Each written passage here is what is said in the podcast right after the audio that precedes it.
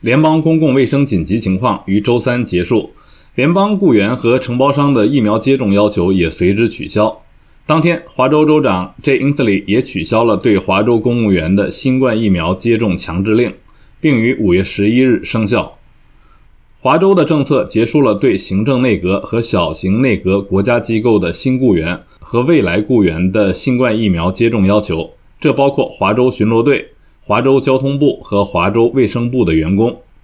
Inslee 在指令中写道：“三年多来，由于新冠疫情影响了我们生活的各个方面。”我们都面临着难以置信的挑战，在这场公共卫生危机中，我们的州雇员大家庭表现出了令人鼓舞的韧性和奉献精神。我想感谢你们在这前所未有的情况下提供的模范服务。